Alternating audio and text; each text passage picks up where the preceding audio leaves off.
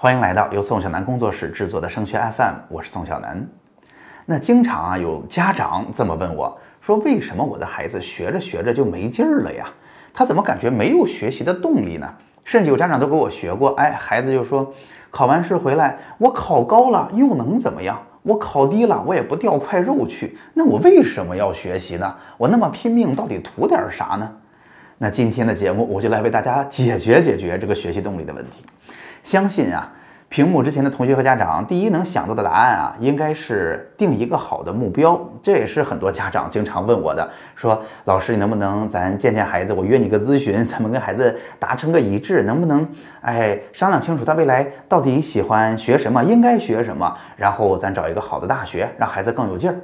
这不失为一个好的方式，但是从我的角度里看来，其实啊，每一个高三的学生，我就不信他不想在高考当中取得一个特别好的成绩，哈，就光学校大喇叭，学校班主任老师天天给大家开班会，给大家宣传，大家也知道高考有多重要，但是到底什么东西拦住了他们呀？到底还有没有一个更有效的能够给大家动力的这个钥匙呢？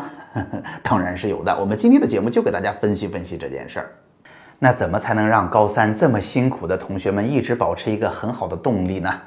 我先直接告诉大家答案哈，这个答案叫做正事儿上的成就感。那对于高三的学生来说，正事儿是什么？就是高考提高成绩呗。成就感就是把学业当中的问题解决了，分数得得到了提高呗。所以。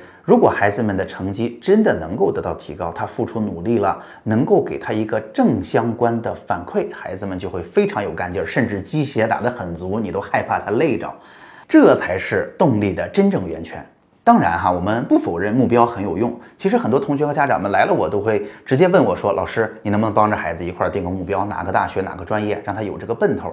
我必须得说哈，就是很多同学啊，在真正复习的阶段，他的信息是不充分的，他也没有认真考虑过这个问题。所以呢，有的时候跟他商量这个话题，他没有感觉啊。而且在我实际的咨询当中，我会发现，大家真正想要的是让孩子一直很有干劲儿，有一个目标去奔。但是他要的不是那个学校和专业的名字，那个事儿反而不是很重要。那我实际的咨询，我会发现，其实大家没有一个这样的目标，并不妨碍大家在心眼里认可我在高考当中要取得一个好成绩。这就像，呃，之前孩子们和家长们问我，都问的不是说。呃，我怎么提高成绩？而是问有什么学习方法？大家注意，大家认为说提高成绩就是直接问方法就行，其实不是。在上一期节目里边，我也给大家说了，其实这个心态特别重要，怎么去调整？我甚至给了大家办法，对吧？就像现在也一样，大家希望问的是动力，但是其实问我的都是目标。我告诉大家，目标不是这里边最关键的因素，最关键的因素，下面我来给大家一个清晰的解释哈，那就是正事儿上的成就感。那我在咨询当中会发现。经常有同学问我，哎呀，我怎么才能让我有干劲儿啊？这个弱科我不想动啊，我真的是害怕呀。以及我努力过好多次了，这个事儿不会有结果的。大多数同学来到高三，这个瘸腿科可不是缺了，呃一两个月、半年、一年，甚至很多问题是从高一积累下来的。初中升高中就没有适应的特别好，导致现在已经完全不想动它了。那我告诉大家，一个百分之百管用的套路是什么呢？我都会问这些学生。那如果我现在给你个方法。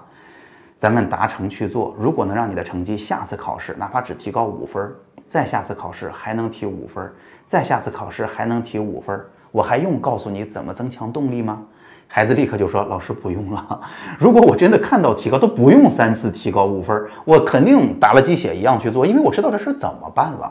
所以，我告诉大家，怎么才能让孩子非常的有动力，才能得到这个结果呢？我觉得有两个办法。”第一个办法是我之前给大家说了，我们怎么才能提高成绩？三步走：第一个宣泄情绪，第二找到定位到问题所在，并且给一个专业的解决方法，能让孩子听懂我的分儿啊是怎么失掉的。这个失掉是我哪些事儿没做好？那现在我怎么去学习？怎么去做这个工作，能让这个问题得到解决？我举例子哈，就是有同学经常说，哎，我这段时间非常努力，但是成绩反而考得不高。但是下一段时间呢，我可能不是很努力，成绩反而考得比较高，这到底是怎么回事儿？那这个问题如果没有定位清楚，那就完蛋了。那孩子别努力了呗。这个问题在哪儿呢？很可能现在这段时间很努力，但是呢，碰巧考的知识我们不熟悉，我们没掌握，我们不扎实。下段时间没有努力，但是碰巧在我们熟悉的范围内出了更多的题目，那我们当然分就高了。那问题在哪儿呢？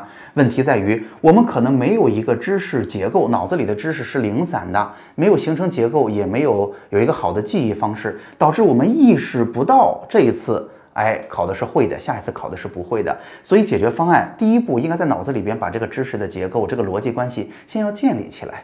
第二，要通过分析试卷告诉我们自己，你看，确实是这个问题，让我们心里踏实。那第三，要在这个知识结构当中找到那些我们还没有弄好的知识，我们知道他们所在哪儿哈，只是我们可能现在还来不及立刻去把所有东西都处理好。但是只要知道我们在哪儿了，那下一次考试哪怕再考了这些，我们没我们没考好也不害怕，因为我们只需要在高考之前。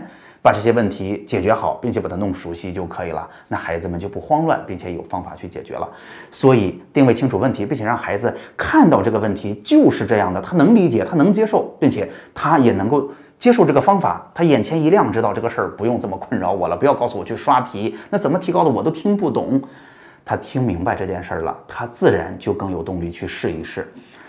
我告诉大家哈，孩子们对这个问题出在哪儿的理解未必深刻，但是他对这个事儿的困扰理解是非常非常深刻的。他一定不止试过一次了。所以，当你告诉他一个方案的时候，告诉他真的能解决这个问题的方法的时候，他是能听懂的。我在线下一对一的咨询当中会发现，当我真跟他聊到这些话题的时候，每个孩子都是喜笑颜开的，他都是如释重负的。他终于看到光亮了，他不想提高吗？这个时候的动力很足。那第二个，有的同学呀，可能积重难返，真的心理负担非常非常重了。在这个时候呢，我除了给他讲清楚问题所在，经常会给一个什么样的招儿呢？哈，我经常会在短期内给一个打鸡血的招儿，就是特别功利，甚至不用扎实的提高我对学科的掌握，我甚至就告诉你怎么去猜测考试的范围，怎么能够把考卷上最容易拿的分先拿到。而且呢，我们定二十分，比如说在二十分的范围里边找题目，但是我们最后只要五分。我要让孩子先实现一次。之所以这么功利，这么简单直、简单直接、简单粗暴，就是为了让孩子先见到一次我能提分，我能成功。当他背着一次说服了、鼓励到了的时候，他的动力是足足的哈，他一定是想提高成绩的。所以这是我想说的第一点。什么样的方式能让孩子有动力呢？一定是看到了、理解了解决问题在哪儿，以及真的把分数拿到手啊，他一定会打鸡血的。那第二，我要为大家分享一下，到底遇到什么样的状况会影响孩子们对信心、动力的这种想法，让孩子变得越来越没劲儿。这相应的也有三点，对应的就是我给大家说的提分的三部曲。哪三部曲来着？分别是宣泄情绪。哈，定位问题，并且提出对应的解决方案，以及在过程当中给孩子支持，告诉大家每一步做不好是什么样哈。第一个，如果孩子遇到问题之后，我们没有机会让他把情绪宣泄出来，我们不理解他在说什么，我们说这样想是没有用的，你应该去找方法，甚至不断的给孩子指出各种各样的问题，其实孩子的动力就会变弱，他会觉得我不是很有安全感，我也不知道能不能成，父母还不信任我，对不对？那第二就是找方法。如果孩子的方法一直都没有效，甚至我啊之前节目给大家说的方法一直找的不对，孩子都看不到那个光亮，孩子都觉得你说的这些我都试过根本没用，或者说给了一个错误的方法，让孩子不断的摔，不断的摔，那这个问题啊也就无解了。其实啊，解决问题的窗口是很小的。如果还在一个问题上不断的摔跟头，那他越来就会越没有自信。我一直都是那句话。成功才是成功之母，失败只会让人不断的丧失信心。那第三，这个过程当中的支持，如果在这个过程当中，我们给予的不是表扬与自我表扬，而是批评与自我批评，我们老是否定孩子，你看这事做的也不对，那事做的也不对，啊，你也不按照我说的方案做，这样时间长了，孩子自然也会没有动力。所以啊。其实也不难理解，就是我说的提分三部曲里边，哪一步做不好，都会是给孩子动力巨大的摧残。我们有的时候啊，不光是要努力的增加孩子的动力，还要在相当程度上保护孩子的动力和信心。好，那总结一下今天的节目吧。孩子们为什么会在高三复习当中动力越来越弱呀？其实就是问题总是得不到解决。那怎么才会让孩子越来越有信心啊？甚至目标都不是最关键的，最关键的是什么？